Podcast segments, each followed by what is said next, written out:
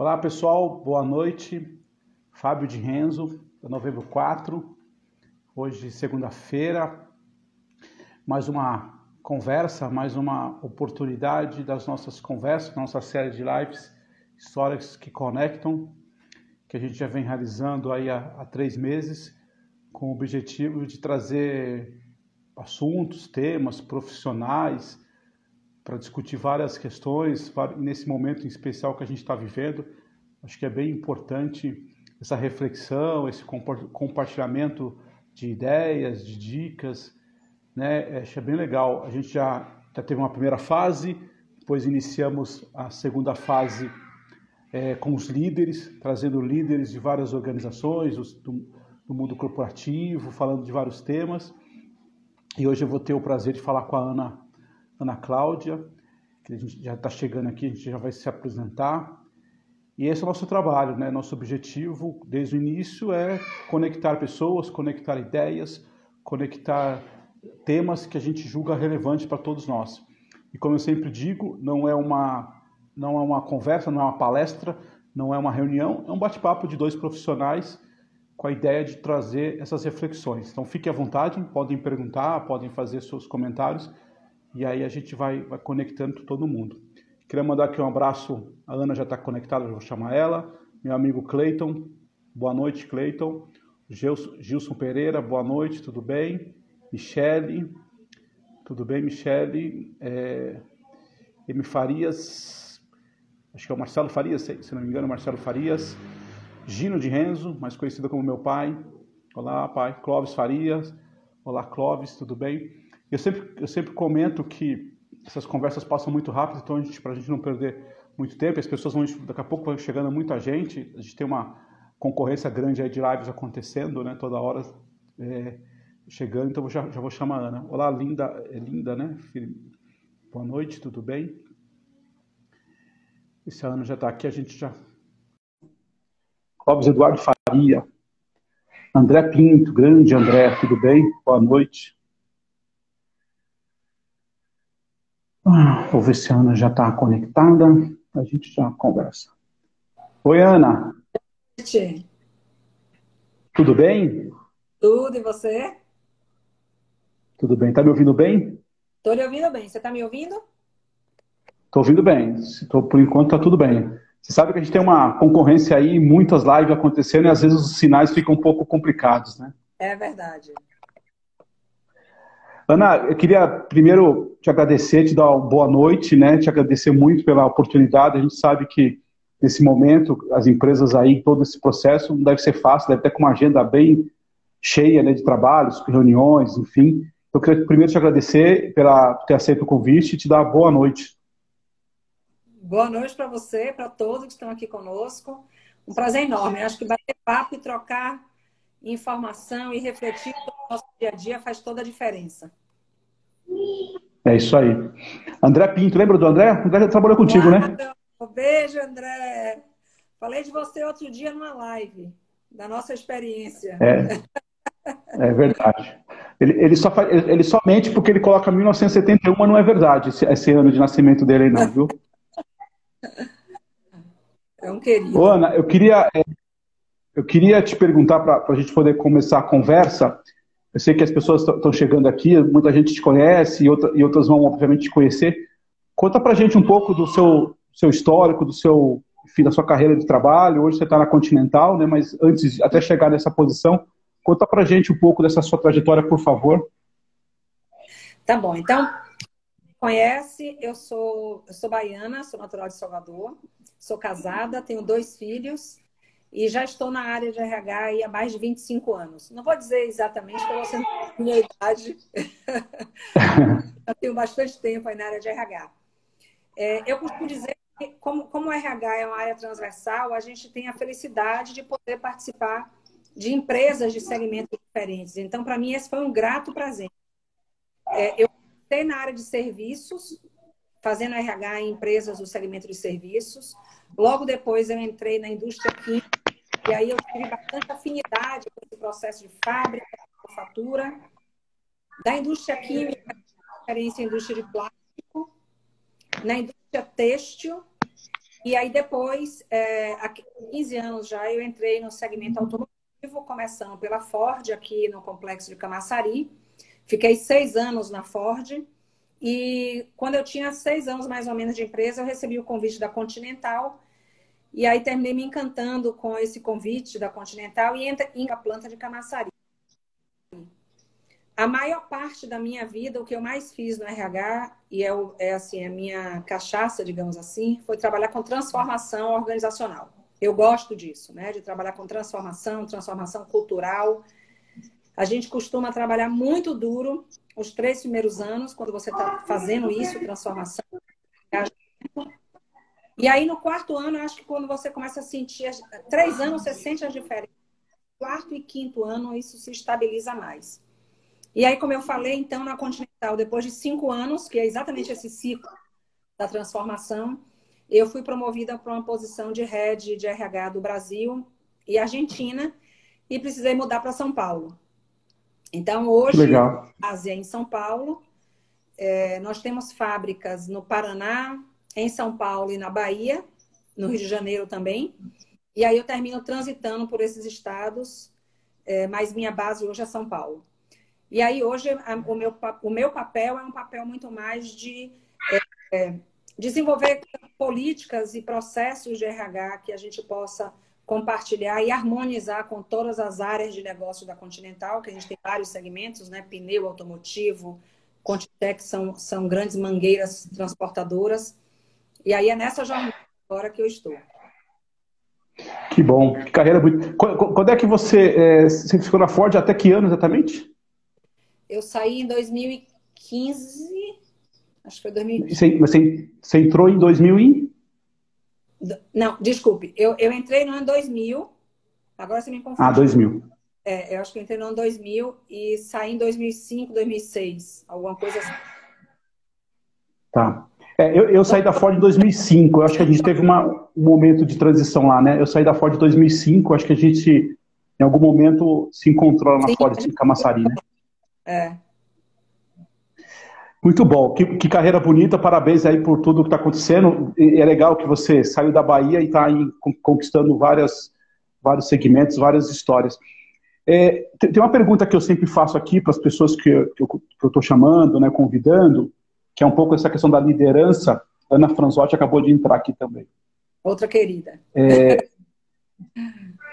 Ana, nesse momento, antes da gente falar do nosso tema específico, qual é, na sua opinião, e até pela sua experiência, todo esse momento, qual é o papel da liderança é, do mundo corporativo, principalmente nesse momento?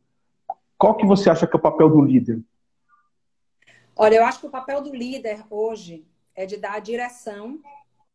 E, aliás, não, é, não só hoje. Então, eu vou começar dizendo: para mim, o papel do líder é dar direção e ajudar as pessoas a encontrar significado no seu trabalho. Se ele fizer isso, ele está recarregando a bateriazinha da motivação de cada um de nós. Agora, em tempo de pandemia, isso se torna ainda mais necessário, né? E aí tem alguns agravantes com esse cenário de pandemia, que eu acho de que uma das coisas muito requeridas hoje do líder é exatamente fortalecer o papel de proximidade para que essa direção possa ser dada e de confiança. Assim, eu acho, Fábio, estava pensando bastante nisso, eu acho de que a crise trouxe para a gente aquilo que a gente já sabia, mas agora de forma mais dura. Né? Existe um vácuo no país e no mundo nesse papel de liderança. É. Porque imagine, né, é, há, há alguns meses atrás, ainda, ainda todo mundo ainda qualquer um de nós conhece gestores que diziam, ah, home office, isso não funciona. Como é que eu vou controlar a minha equipe trabalhando à distância? Você imagine esse gestor que ainda pensava que o papel dele era de controlar as pessoas, como é que ele fez nessa crise? Porque a crise trouxe uma complexidade muito maior do que o que a gente já vivia. Ela aconteceu desse jeito. Eu dormi e no outro dia eu já acordei de home office. Acho que a maioria foi assim. Né? Foi. A gente tomou a decisão do, dia. Então, para esse gestor que ele vinha com a mentalidade do controle, ele dançou total. Ficou perdido no momento em que ele foi forçado a, a trabalhar com a equipe dele à distância de home office, ele não sabia fazer. Porque não estava intrínseco nele esse, esse papel que é hoje do gestor, que é um papel de confiar, é um papel de criar, de servir né, e de dar proximidade. Para aqueles que já tinham facilidade, aí, meu amigo, foi, foi Mais rápido, né? É, esses, eles rapidamente viraram a chave, eles ficaram ainda muito mais próximos da equipe deles, eles entenderam rapidamente onde é que eles tinham que trabalhar, o que é que eles precisavam reforçar.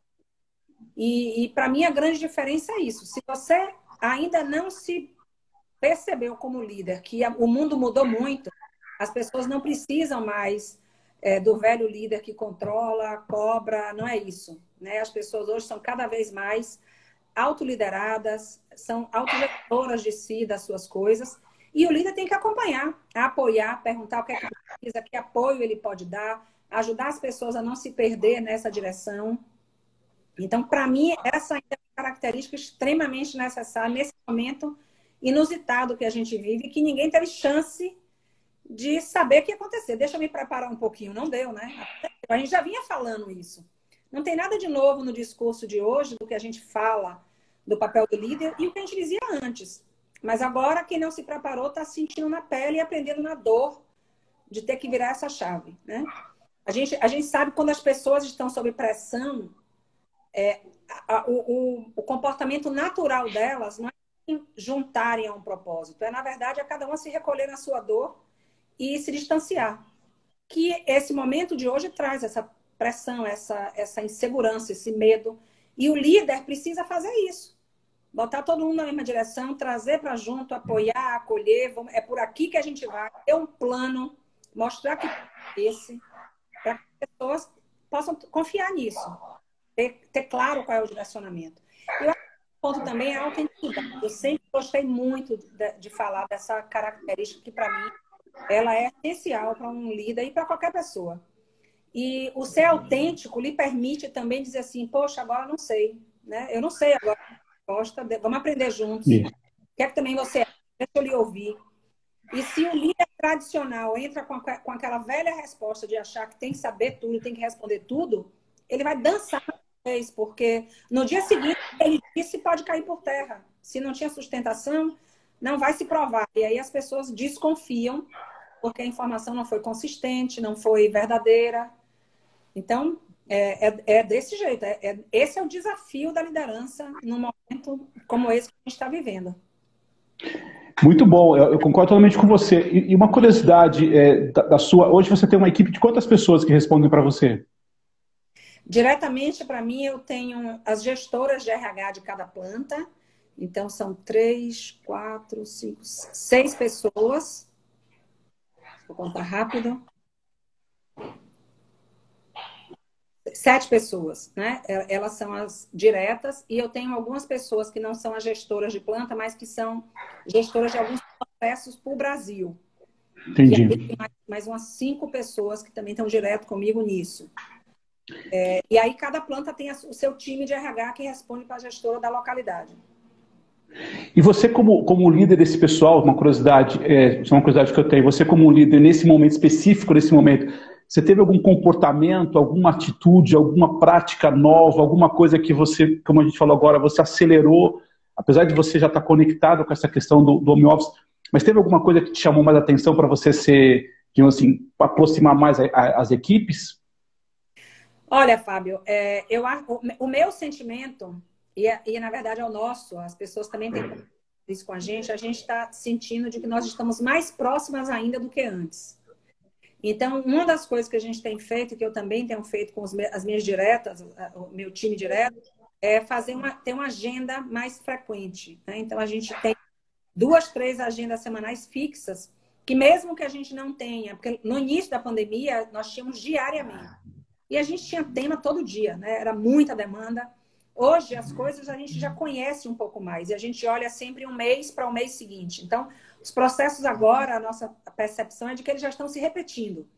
Portanto, tá. é mais necessário todo dia, mas a gente mantém uma, uma frequência de reuniões semanais, exatamente para ter proximidade, é, independente de ter um tema ou não. Eu acho que é importante isso, de ouvir como você está, como é que está a família e, e como é que você está vivendo com isso estar atento a essas coisas que são ditas e que às vezes nem são ditas, a gente tem que perceber para exatamente para dar o apoio. Porque ninguém pode dizer que está fácil, que não está fácil para ninguém, né? Não está fácil para família nenhuma. Então, a, a, o que eu tenho buscado é, é me, me manter disponível. Então, várias vezes ao longo do dia, as pessoas entram em contato comigo. Ana, você pode falar agora? Se eu não puder, porque a gente está em milhões de reuniões também, eu digo agora eu não consigo, mas consigo em meia hora, consigo em uma hora, vamos falar hoje. Então, é, é, demonstrar essa disponibilidade, eu acho que isso gera apoio e, e é o que as pessoas precisam, né? É, hoje em dia, uma, uma palavra muito usada, sempre foi, mas cada vez mais usada, é a história da empatia, né? E, empatia é o que você acabou de falar, né? É, é, respeitar o outro, porque não é porque eu estou em casa que, teoricamente, eu estou livre o dia todo. Eu tenho meus afazeres, eu tenho as atividades, enfim. Eu acho muito legal me parece que o início, no modo geral, foi um início meio complicado para todo mundo e as empresas, os líderes estão começando a trabalhar um pouquinho melhor essa agenda, né? Me parece que, inclusive, como você falou, não tanto frequente, tendo espaço. Eu acho muito legal, de verdade, acho muito legal quando um líder vem e diz assim: a gente abriu espaço para ouvir as pessoas, para é. falar da vida, do, das dores. De verdade, eu acho isso muito bacana, porque é um momento que as pessoas estão vivendo, né? Difícil, né? Não é uma coisa fácil. É, é, essa coisa do home office é, é, bacana quando a gente não está confinado o dia inteiro em casa, né? Exatamente. E, é, e é necessário, né? Eu, eu tenho escutado alguns feedbacks e, e muito genuínos de, de gestores dizendo Ana, eu não acredito, eu, eu não acreditava que nós poderíamos ser tão eficientes. E funciona, porque nós num momento extremamente difícil, a gente tomou decisões dificílimas e numa velocidade absurda.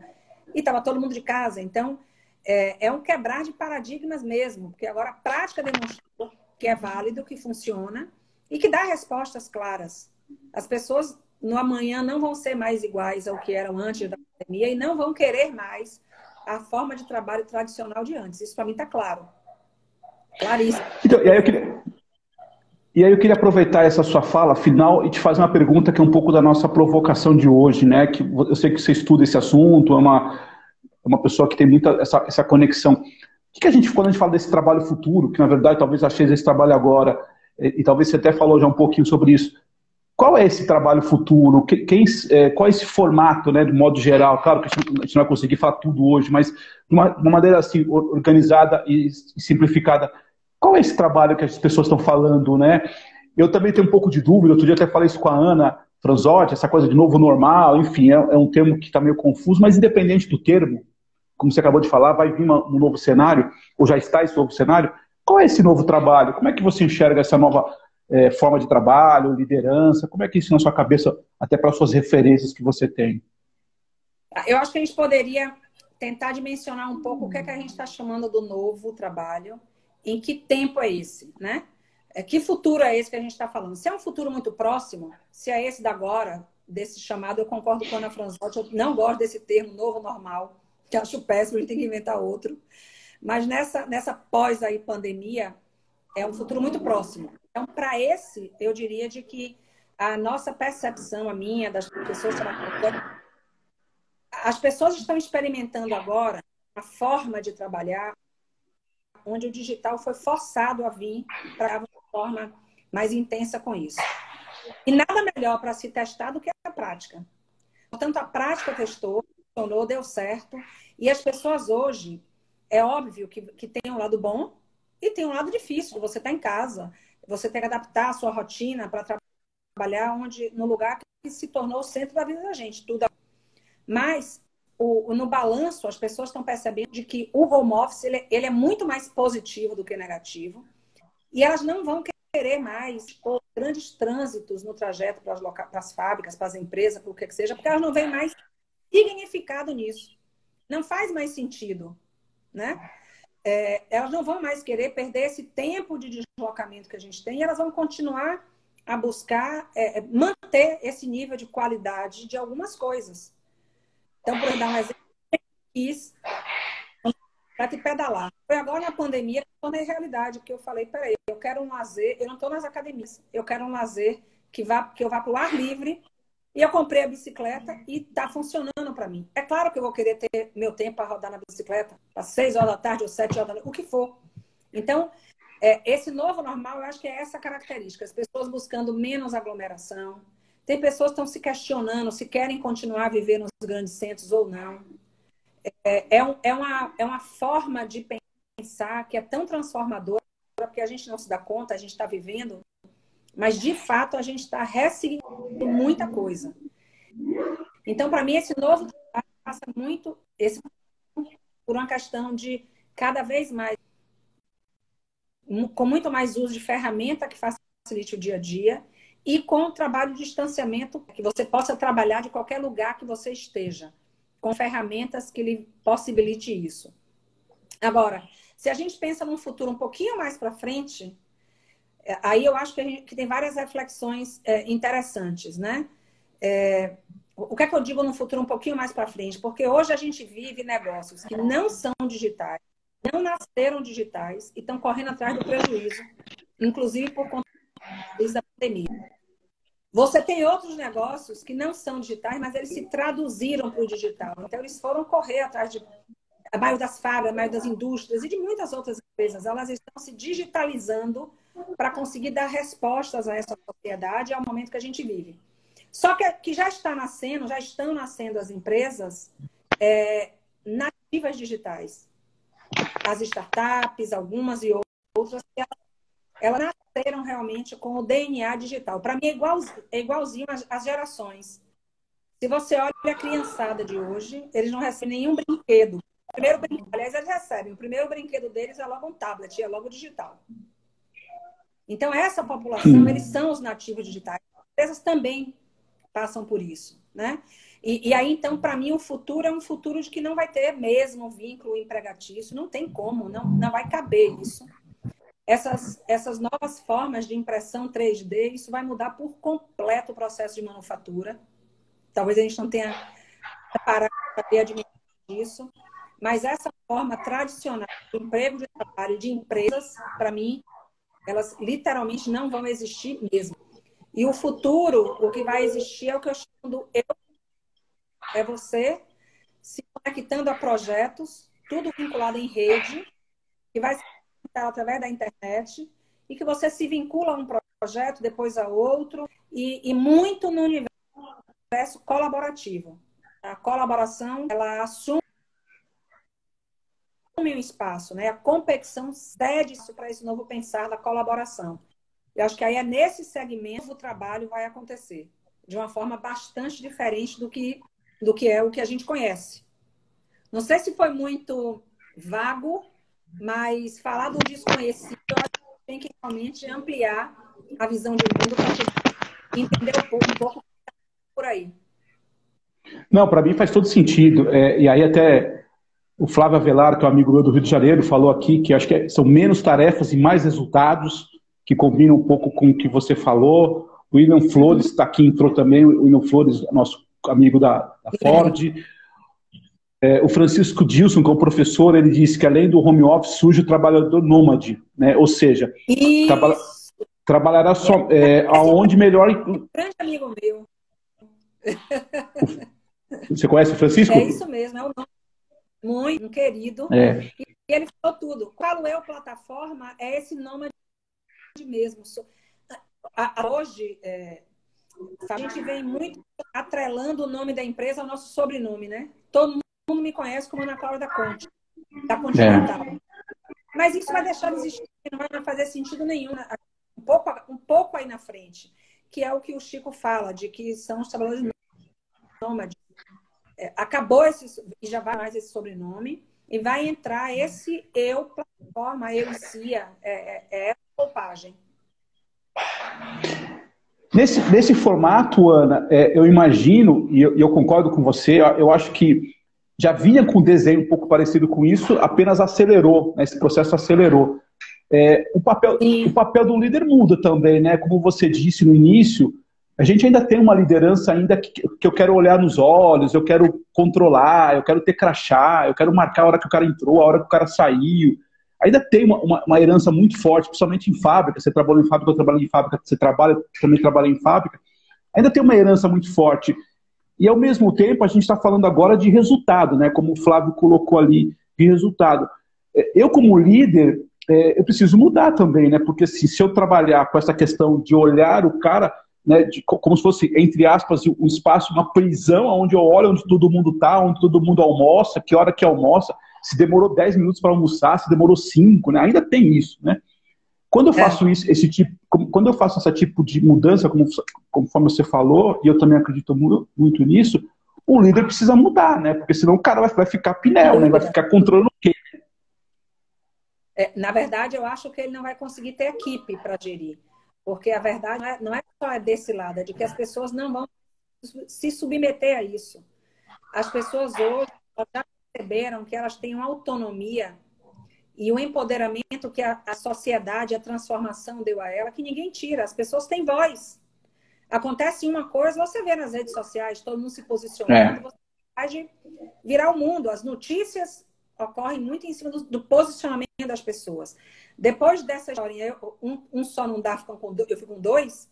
Depois disso, do celular, a gente fazemos tudo da nossa forma, da nossa maneira, onde nós passamos efetivamente assim, o, o, os, os atores disso, né? os protagonistas disso. Então, essa turma, a sociedade não vai mais aceitar lideranças autoritárias, rígidas, não tem mais sentido para elas. Aí eu lhe diria mais, quando você fala essa, essa nova, esse novo horizonte de trabalho, que a gente está dizendo que no futuro um pouquinho mais na frente e já está chegando, vai acontecer, ao ver a figura do líder vai desaparecer. Eu não vejo o menor sentido, e eu estou falando isso, eu sou uma, eu tenho uma carreira de liderança já de muitos anos, mas para mim não vai fazer mais nenhum sentido ter esse papel de liderança. Porque as pessoas, na, no amadurecimento delas, elas cada vez vão ser, serão mais autogestoras mesmo. Então, eu acho que o líder, esse papel de liderança não vai mais rolar. E ainda mais no ambiente onde tem trabalhador autônomo, você vai ter uma outra forma de trabalho totalmente diferenciada, que não é dessa formal. O governo vai ter espaço para esse papel de liderança. Aí eu estou falando já lá na frente, não vejo. Acho que toda forma de trabalho que possa ser feita é, com inteligência artificial, ela vai ser feita. E, e, gente, vai surgir outras formas que a gente hoje nem sequer consegue pensar e imaginar quais serão elas, mas para mim também muito voltadas para o aspecto humano, o aspecto relacional também. Que o ser humano, nós, nós somos feitos para isso, gente, não tem jeito. Então, a gente vê o nível de adoecimento como tem aumentado, né? Como essas emocionais hoje estão na pauta do dia. Então, para mim, esse também é um, um segmento que vai demandar muita atuação de profissionais, de apoio às pessoas e de, e de lidar com essas questões emocionais do dia a dia. E aí, emendando esse comentário, emendando esse comentário, tem, é, o Kleber, o Kleber Iso, você chegou a conhecer ele na época da Ford, não? Ah. Conheci. É, Grande abraço. Tem, tem, um comentário do Kleber, tem um comentário do tem um comentário do André e do Kleber que eu acho que, que dá um conjunto, que é o RH também muda, né? O papel do RH muda também nesse formato, né? Esse RH que a gente tem também tradicional, mesmo esse, mesmo esse RH teoricamente já novo, né? De, de apoiar a liderança, né? De criar canais, de criar ferramentas, de potencializar o, que, que, o líder fale com suas equipes, esse, esse cara também muda, né? Esse, esse RH hoje também precisa ser, digamos assim, remodelado, porque se eu tenho um líder que eu concordo com você que esse formato do líder deve diminuir ou acabar, como é que eu, como é que eu me posiciono enquanto RH nessa, nesse novo cenário? Eu, eu, ao meu ver, o RH ele precisa ser um, um estimulador dessa transformação, né? E óbvio, o papel mais tradicional, e isso a gente já vem de que quem fazer essa transferência para o líder é dar das pessoas dele mas o RH tem que prover o melhor serviço, eu acho, sabe? É, é, o, é, é o que a gente vai the best fit. Então, se você prover a melhor solução para as demandas do seu cliente, para a organização, você consegue ter significado. E a, a outra dar significado é questão do engajamento, porque é, as pessoas nem não querem mais e nem, nem faz mais sentido trabalhar em ambientes onde o trabalho é sinônimo de sacrifício, de pesar. É, as pessoas buscam hoje algum vínculo vínculo com o propósito delas aqui na vida, né? É, o que significa esse trabalho para mim, para o que eu quero deixar nessa, nesse mundo, nessa sociedade. E esse ambiente, o RH tem muito a, a transformar e, e, e, e apoiar a organização nessa Eu acho que é por aí. Será que eu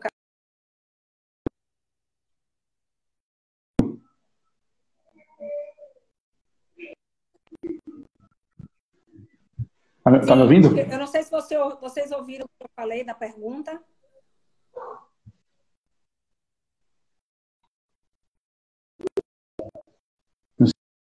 Caiu. Estão ouvindo aí, pessoal?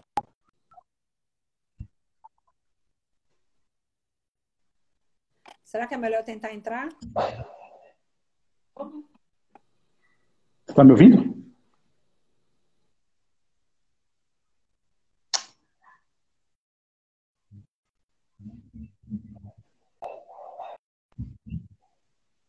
Eu tô aqui, você está me ouvindo ou não? Do Caio.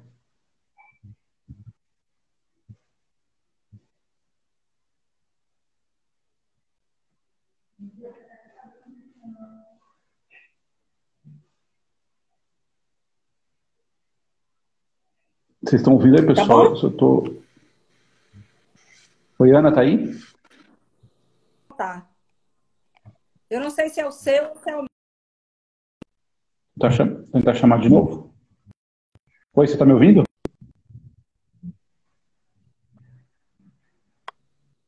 Oi, tá, tá me ouvindo agora ou não?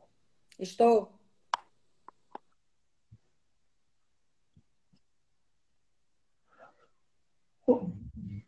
Ô, Ana, é, uma coisa. É, agora, acho que o pessoal está falando que voltou aqui. Uma coisa que eu queria te perguntar também é o seguinte: a gente fala muito do papel do líder é, desse novo formato, que eu concordo totalmente, mas também a gente Sem tem o papel do próprio profissional, né? É, os profissionais, as equipes, esse, essas pessoas que estão no mercado hoje estão querendo entrar no mercado, ou que já estão no mercado. Está tá me ouvindo?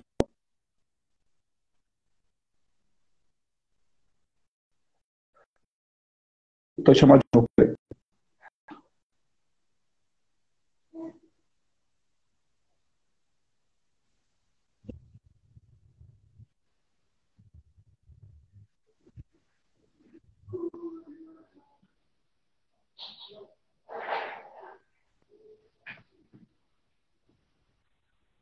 chamar ela de novo. Não sei se vocês estão me ouvindo aí, pessoal. Deu uma caída aqui. Aqui vocês estão me ouvindo bem ou não? Tá ruim?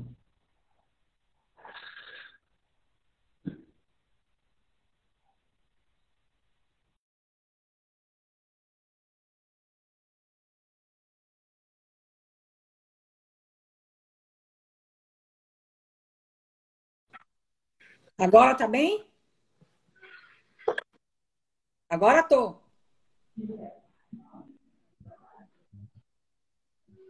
Eu estou te ouvindo, você está me ouvindo? Então, eu estava te perguntando, eu estava te perguntando uma coisa assim, é, a gente fala muito do papel do líder, que tudo que a gente falou agora é, é tudo muito relevante, mas também a gente não pode esquecer o papel dos profissionais, né, das equipes, né, o, o profissional que está olhando o mercado, que está querendo entrar, ou enfim, está querendo buscar novas oportunidades, a gente está vivendo esse momento. É, qual, é, qual, é, um pouco, quando você hoje olha, é, ainda mais você como uma líder de uma grande Sim. empresa, né? É, quem é esse novo profissional que a gente está olhando? E aqui eu não estou falando da liderança, tá? estou falando de várias atividades, vários setores. Como é que esse cara também tem que se, é, digamos assim, se adaptar ou se enquadrar ou se, digamos assim, se apropriar nesse momento para buscar também o trabalho seja mais aderente a essa realidade. Se o cara também for um cara, é, digamos assim, bom, muito tradicional, voltado àquela coisa de empresa, ele também vai ter dificuldade, uma né? delas, que é bastante requerida, eu diria que a pessoa precisa ter uma adaptabilidade proativa, facilidade de adaptação. Mas é, eu, eu anexo a palavra proativa no sentido de você se antecipar ao cenário. Falando agora do futuro do trabalho, como vai ser profissional precisa estar antenado a isso. Não é procurar ler daquilo que você já conhece, já sabe, mas vá vá se conectar com o que está por vir. Que futuro é esse? Quais, essas, quais são as coisas que você não domina? E, e ampliar o seu leque.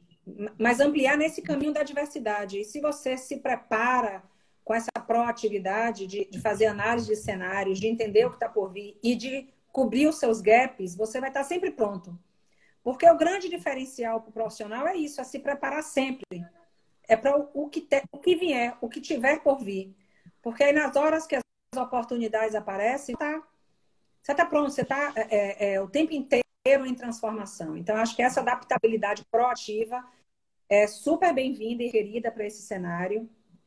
Acho que outra coisa é é a capacidade de trabalhar com grupos diversos, com diversidade.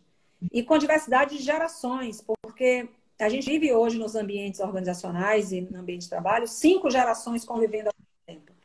E não tem melhor ou pior, não tem certo ou errado. Na verdade, a beleza disso tudo é pegar exatamente a sabedoria de cada uma delas e contar com essa diversidade. E André, eu, eu lembro, eu falei de você porque eu lembrei e citei a nossa diversidade. André é um cara extremamente analítico. Nós trabalhamos na Ford juntos. Eu tenho um perfil totalmente diferente e eu aprendi muito como é rico essa diversidade. Você ter olhares diferentes fazendo parte da sua equipe. Diversidade, eu acho que é uma característica, uma assim, extremamente requerida para esse cenário também futuro das organizações. É, você está me ouvindo?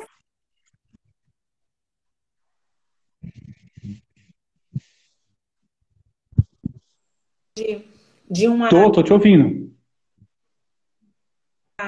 É, é, adaptabilidade proativa, eu falei de, de ter de ter diversidade, gostar disso, é, é. E aí tem a, a, uma, se, se, você não é da, da, do DNA digital,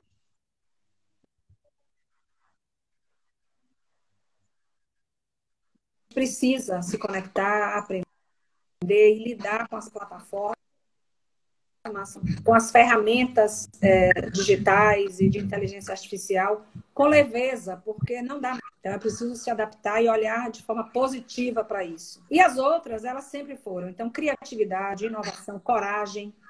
E aí, eu diria só mais uma, que eu acho que para essa época, de isso falando do futuro do trabalho, também é essencial. É não ter medo de errar. Se você tem receio de errar, você não, não vai impulsionar a sua carreira. E é isso dessa noite. Conserte rápido. Aprenda rápido com seus erros. Eu acho que esses são algumas, essas por aí. A Ana Frasotti está perguntando aqui se ela acha que a gente vai demorar ainda esse formato de trabalhar por funções, né? Talvez seja algo parecido com o que você falou. A gente ainda fica ainda muito nesse negócio de trabalhar por funções, com caixinhas definidas de cada atividade. Você acha que isso ainda é, talvez seja um momento que vai quebrar totalmente esse, esse formato?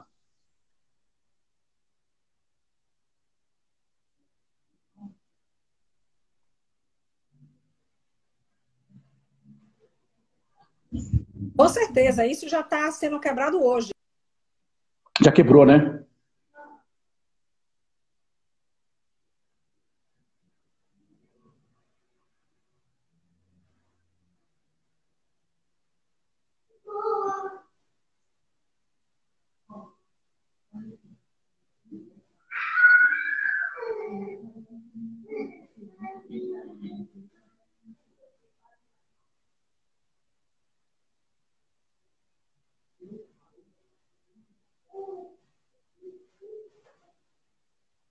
Que agora você deu uma travada, agora eu que não estou te ouvindo. Não sei se o pessoal está ouvindo a Ana.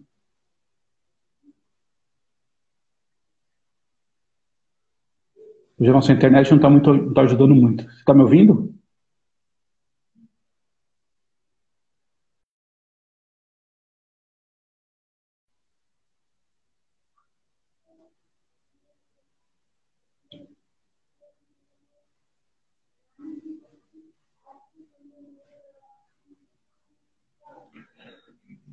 Essa é a quantidade de de lives acontecendo ao mesmo tempo.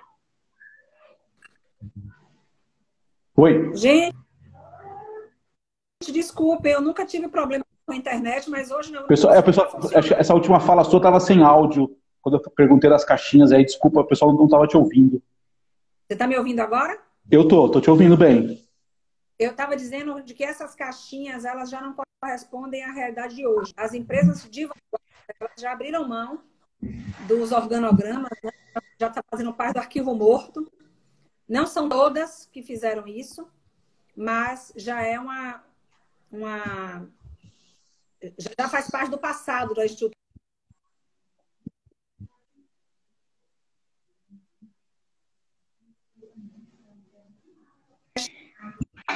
Essa vida.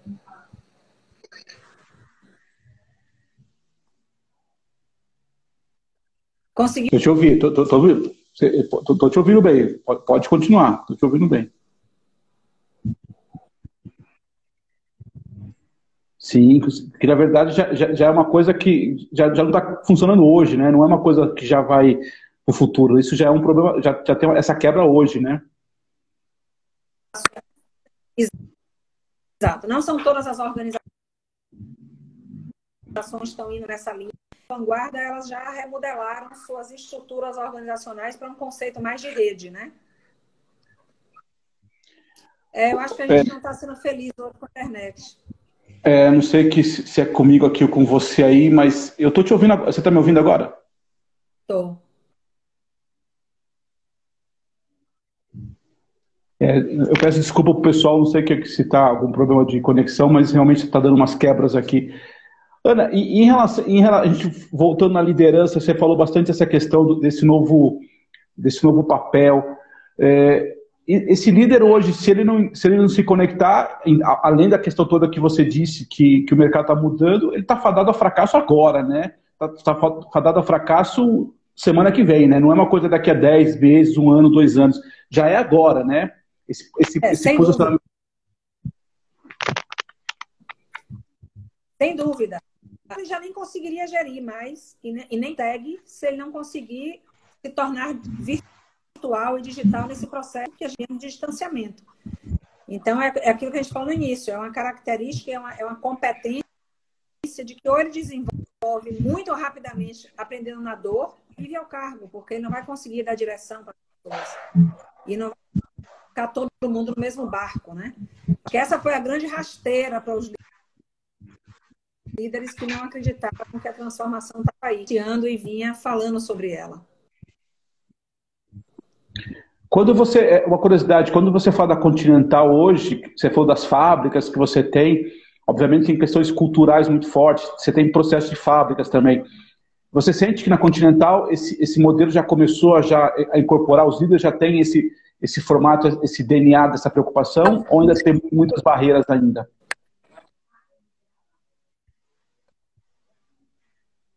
Depende é, de uma é, esse processo veio até com uma decisão do BOP na Alemanha, então isso ajudou muito. Foi de fato uma decisão top-down, em 2017, foi falado. E a gente adotou esse conceito de home office, de trabalho, trabalho flexível, de período sabático. Nós adotamos porque a gente na organização. A gente percebia que a gente nem ia ter talento se a gente não trouxesse para dentro de casa essa cultura da flexibilidade. Agora, implantar é fácil? Não, não é.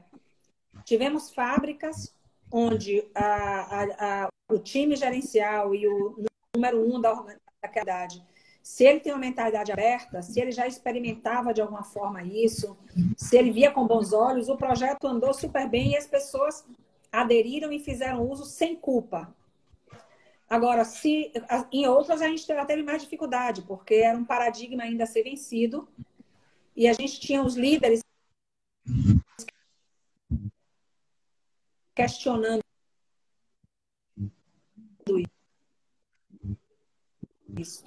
Qual é o, colaborador que vai fazer um home office quando ele sabe que a liderança dele não acredita e não é favorável a isso? Fica difícil. Então, isso é que ela, não é depende muito do, do mindset da área. Agora, a gente já vinha forçando bastante esse trabalho de convencimento, é, de uso, de estimular o uso, exatamente para romper com esse paradigma. É, inclusive, no seu caso, que você hoje atende Brasil e Argentina. Oi? Quando você, hoje que você é líder do Brasil e Argentina, você percebe que, inclusive, essa questão cultural, pensando no Brasil e Argentina, também tem essas diferenças culturais? Sim, sim. E o Brasil é enorme, né? A gente tem diferença cultural aqui entre os estados, é, é muito diferente. Se você vai para o Paraná, a mentalidade é uma, se você vai para São Paulo é outra e na Bahia é outra. E a gente busca respeitar também isso. Um dos nossos valores é esse de liberdade para agir. Então tem que ter o cheiro mesmo da mão, tem que tem que aceitar essas questões culturais e saber conviver com elas e, e, e dar o cheiro que funciona para a localidade. Agora, tem um dado interessante, eu não sei se vocês viram, eu hoje uma, uma pesquisa que saiu do MIT, e ele fez um ranking mundial dos países é, posicionando o nível de facilidade e dificuldade do uso do home office. Nós ficamos em que lugar? Brasil. O, o, o, Brasil.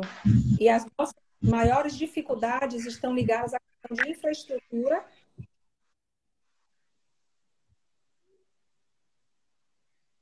Foi a a, mais clássica. Você, faz todo sentido, porque tem muitas correndo atrás dos instrumentos, né? E o segundo ponto foi a característica também familiar, de famílias grandes, moram em casas casa pequenas, que dificultam a internet. Aí a gente hoje. É, a gente já está vivendo. É, mas esse negócio das casas que esse negócio das casas que você falou é, é muito verdade, né? Porque para um grupo de pessoas o home office está sendo muito bacana, mas para outro grupo está sendo muito difícil, porque você conciliar Exato. as questões de casa. Infelizmente, a gente sabe que a grande maioria do país não mora em casas grandes, com espaço, onde você consegue ter o seu próprio escritório. E isso realmente demanda uma, um equilíbrio emocional, mental muito difícil, né? É um desafio muito grande aí. E por isso que eu acho que o papel do gestor e do líder é fundamental de ter a sensibilidade de entender, conhecer suas equipes, conhecer suas pessoas. Eu sempre digo isso aqui, a gente está falando de pessoas, não estou falando de posição, nada disso, estou falando de pessoas. Eu acho que um, dos papéis fundamentais que eu estou ouvindo aqui todos os dias, que eu estou achando muito legal, são líderes que estão olhando isso com mais sensibilidade, olhando pessoas, dificuldades, só, você não pode fazer hoje, me entrega amanhã. Acho que isso está sendo bem legal, acho que é uma boa experiência para todo mundo, né?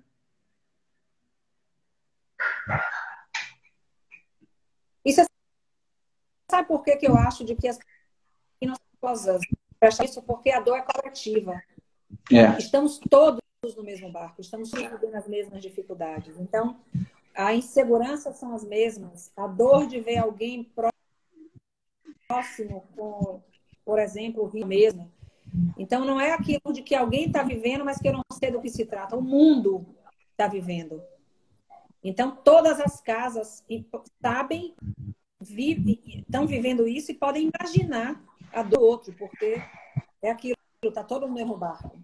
Eu acho que torna tá, as pessoas um pouco mais sensíveis com isso.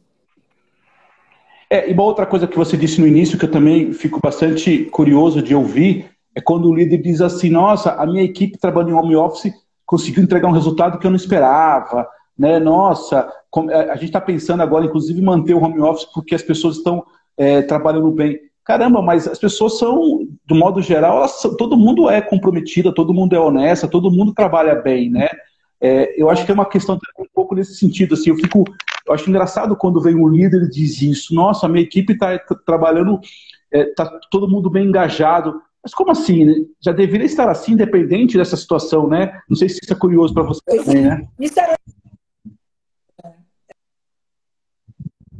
É.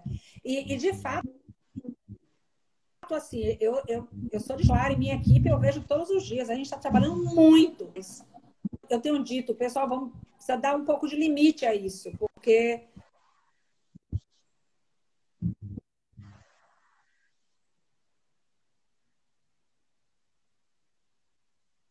não tem limites. A gente tem, de fato, trabalhado muito mais do que o que seria é. Hoje, é, hoje a tecnologia não, não, está nos ajudando aqui, tá, tá um pouco complicado.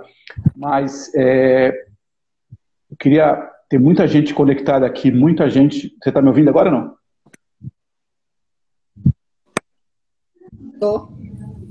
Tem muita gente conectada, muita gente, é, muita gente escrevendo algumas coisas aqui bem, bem, interessantes, a questão do papel do líder, da gestão, do, dessa questão da, do, do, líder versus gestor, é, tem uma questão aí de, desse, dessa coisa abraçal.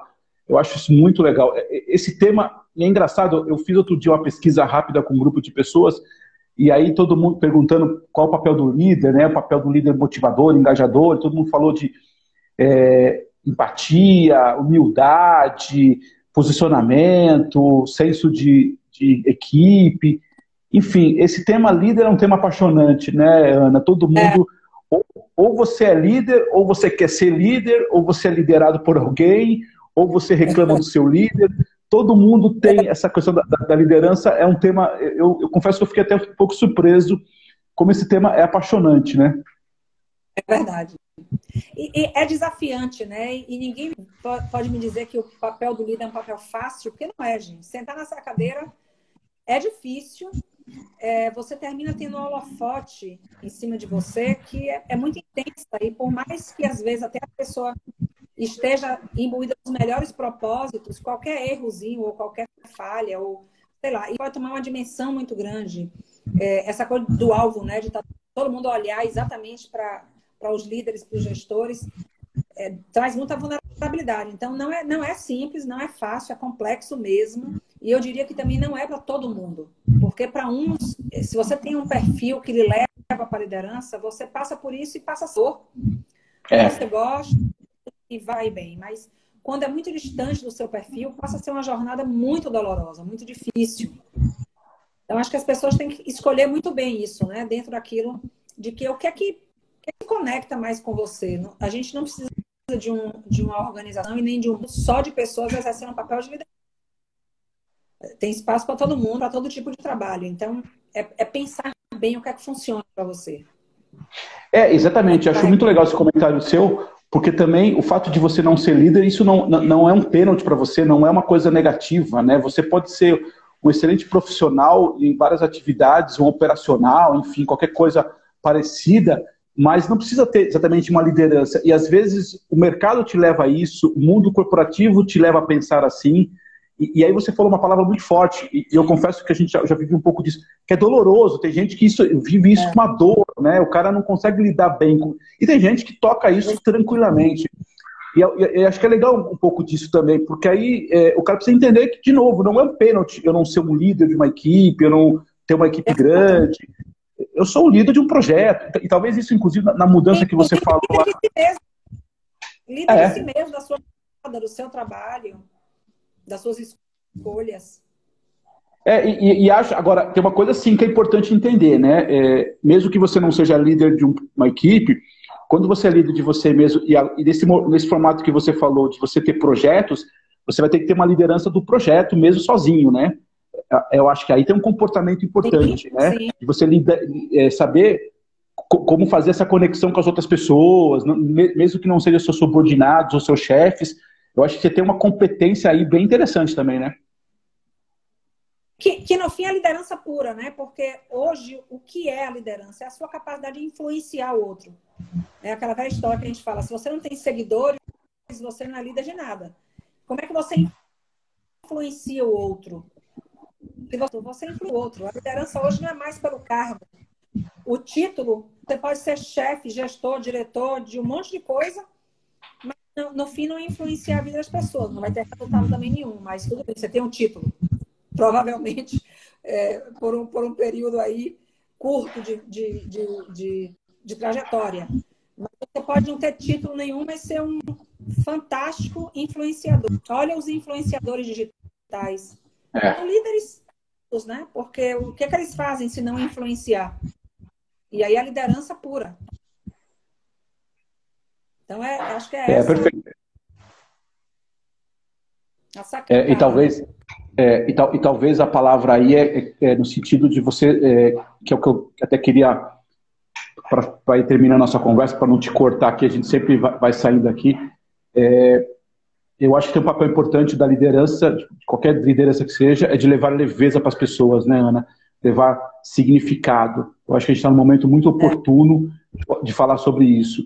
É, as empresas cada vez mais com, com, desafios, com, obviamente, bater, bater metas, bater resultados, enfim, tem uma série de questões, mas o líder, eu sempre falo essa frase, eu acho importante, que é a gente precisa levar significado para as pessoas e, na medida do possível, levar leveza para as pessoas. E aí, acho que combina com a sua, e aí, acho que combina com a sua frase. Isso é um líder qualquer, pode ser o cara de, de TI operacional, pode ser o cara de comunicação operacional lá, pode ser o cara do RH, pode ser o da fábrica, não importa. Mas ele é um papel dele de levar é, leveza, levar significado para os membros da equipe dele. Acho que isso é fundamental, né? Exato. É por aí mesmo. E, e, a, e, a, gente tem que se perguntar isso. O que é que a gente. Qual é o nosso propósito aqui, né? O que é que a gente quer?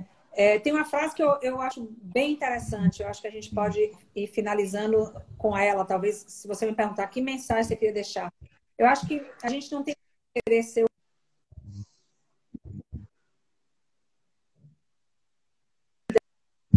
do mundo. É o melhor líder para o mundo. É o melhor líder para as pessoas. Isso muda por completo o conceito do que é que a gente pensa de liderança. Né? Acho que é a grande virada de chave.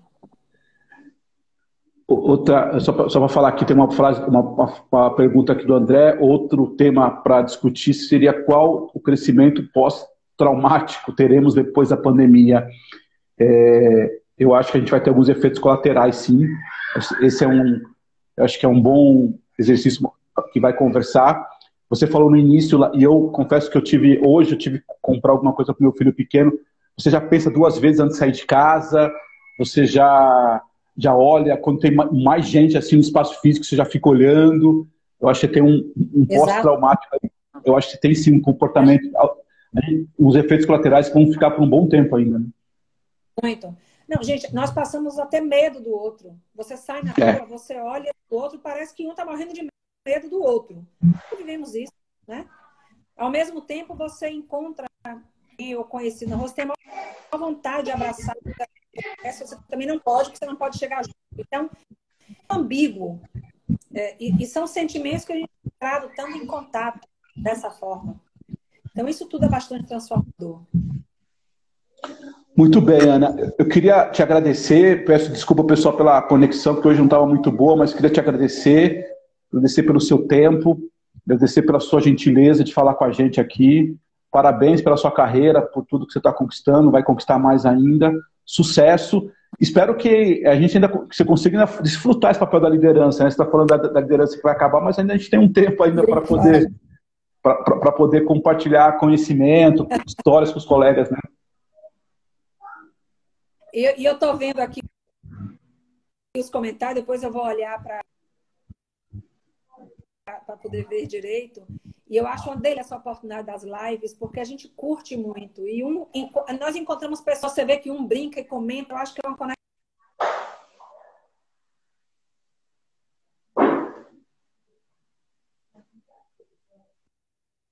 É. Os comentários, vê também você vocês curtindo, encontrando os amigos jornada. É uma delícia. Obrigada por terem estado aqui, pelo carinho, foi muito bom. Muito obrigado. E é legal, você tem razão, as pessoas ficam conversando na própria live, é legal, você acaba gerando essa conexão entre as próprias pessoas, né? Ana, grande abraço, obrigado, é, bom trabalho aí para você, para sua família toda é, enfim, que passem bem essa fase toda. A gente vai se conversando mais, novas oportunidades para a gente trocar energia com o pessoal. Fica com Deus, viu? Um grande abraço.